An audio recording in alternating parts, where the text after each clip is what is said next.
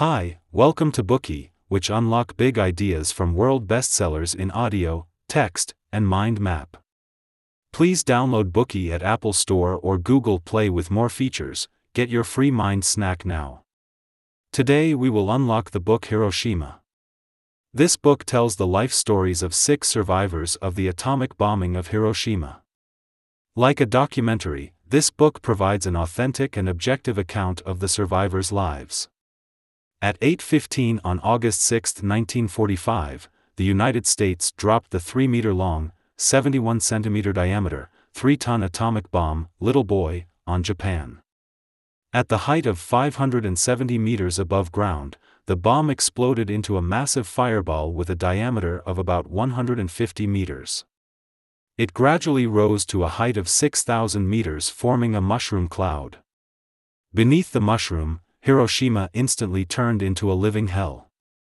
The A-bomb survivors are known as hibakusha in Japanese, which literally translates to explosion-affected persons. At least 100,000 hibakusha died in the blast. Some died from burns caused by the combustion, while others succumbed to the medical complications of nuclear radiation.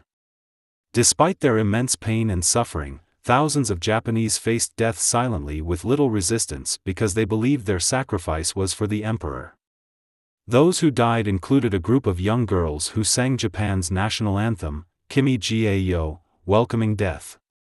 Others said that the moment they decided to lay down their lives for the emperor, they experienced a glorious sensation that they had never felt before. While some of the survivors felt resentful, numb, or ruminated endlessly on their experiences, they all shared a great sense of pride from overcoming this terrible nightmare. The Japanese are unique in their devout support for their emperor. This led them to heedlessly invade and commit crimes against humanity during the Nanjing massacre that would later shock the world. In the same manner, they were willing to fearlessly sacrifice their lives and accept death silently, all while enduring the great suffering caused by the atomic bombing of Hiroshima. So, what is the mentality of those who experienced the disaster? How did their lives change? In this Bookey, we will follow six protagonists to uncover their stories and learn how witnessing the obliteration of their hometown and loved ones by the atomic bomb forever altered their lives. They are 1. Mrs. Hatsuyo Nakamura, accepting fate and pushing on. 2. Dr. Terufumi Sasaki, keeping disaster at arm's length. 3. Dr. Masakazu Fujii, the healing power of enjoyment. 4. Mr. Kiyoshi Tanimoto, the pastor caught in a dilemma. 5. Miss Toshiko Sasaki, blooming through the ashes. 6. Father Wilhelm Kleinsorge, selfless giving and self-forgetting. On August 6, 1945, the United States dropped a previously unseen bomb on Hiroshima, the atomic bomb. This move would usher in and mark the beginning of mankind's nuclear age. Under the dazzling white light of the bomb, many people died instantly, but against all odds some survived. The six main characters in this book are among the survivors. The first of which is Hatsuyo Nakamura. Mrs. Nakamura was the widow of a tailor and relied on the sewing machine left behind by her husband to support her three children. Right before the explosion, the children were resting and Mrs. Nakamura was cooking in the kitchen. All of a sudden, there was a bright flash, and a remarkable white light filled the sky. Almost immediately after this flash, Mrs. Nakamura found herself buried beneath falling tiles. After struggling to free herself from the rubble, she quickly rescued her children, took them outside, and prepared to flee to the nearby evacuation area, Asano Park. Before she left, Mrs. Nakamura stuffed her sewing machine, the tool of her livelihood, into the concrete reservoir in front of her house. After a night of rest in the park, a priest invited the Nakamura family to a chapel. Although they did not have obvious wounds, Mrs. Nakamura and the others had been feeling sick. Six days after the explosion, the feeble Nakamura family left Hiroshima to go to Mrs. Nakamura's sister-in-law in the nearby city of Kabe. On their way there, they heard that the entire city of Hiroshima was destroyed by the energy that had been released when an atom was split in two.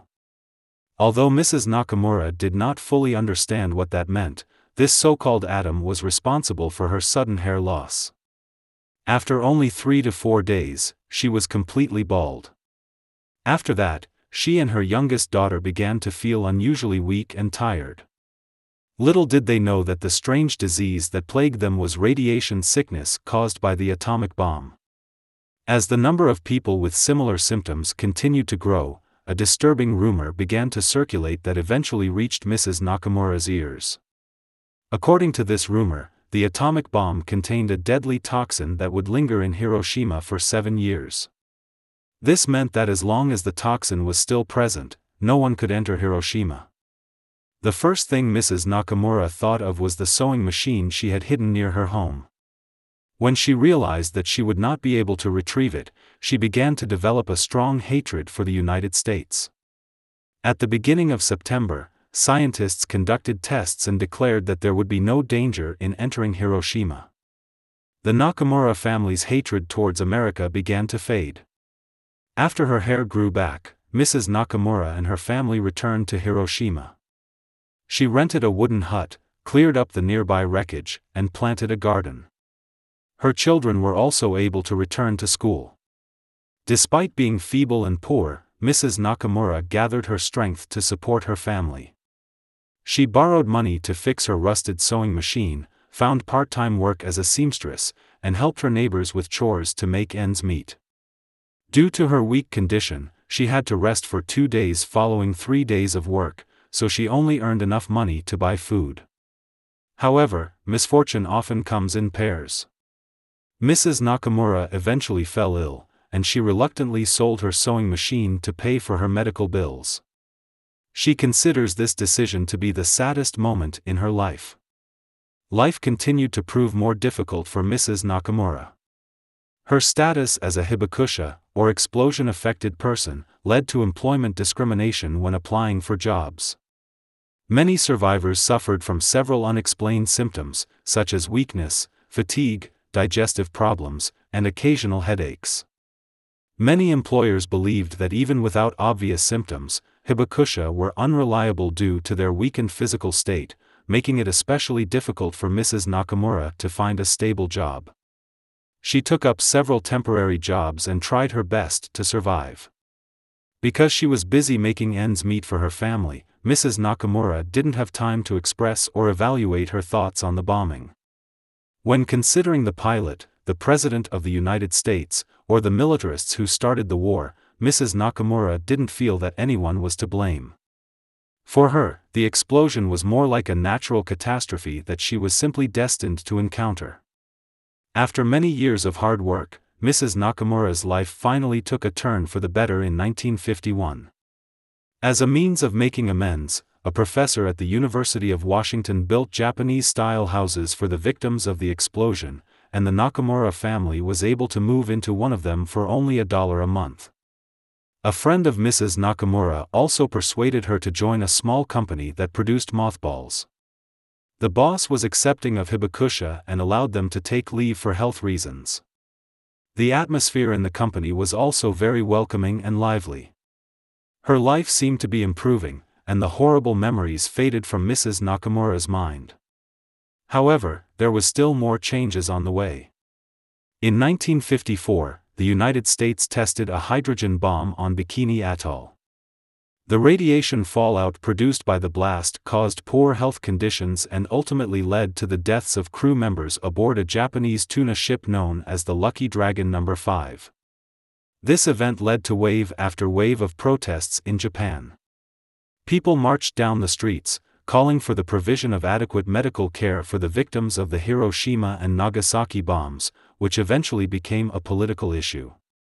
In 1957, Japan's parliament passed the A-bomb victims' medical care law, providing free medical services for the hibakusha and monthly allowances for victims suffering from sequelae.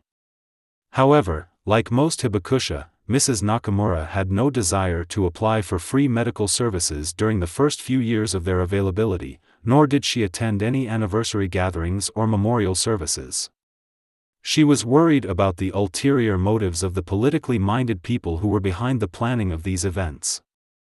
In 1966, Mrs. Nakamura was 55 years old. She had retired and finally applied for free medical care, so she no longer had to worry about medical expenses. Her children were all married, and her son had begun to take care of his elderly mother. She was finally able to enjoy her life a bit. She could give gifts when she wanted to, make embroidery, wear kimonos, and even learn to dance. In 1975, Japan revised a law that provided assistance to hibakusha. As a result, Mrs. Nakamura began to receive a health protection allowance of about $20 a month, which later increased to more than two times that amount. One day in 1985, Mrs. Nakamura fainted while dancing. Once she was back on her feet, she felt embarrassed and begged others to leave her alone. She was eventually taken to the hospital in an ambulance, and at her firm request, the doctor allowed her to return home. Despite 40 years having passed since the explosion, its effects still lingered in her life. Today we are just sharing limited content. To unlock more key insights of world-class bestseller please download our app. Just search for Bookey at Apple Store or Google Play, get your free mind snack now.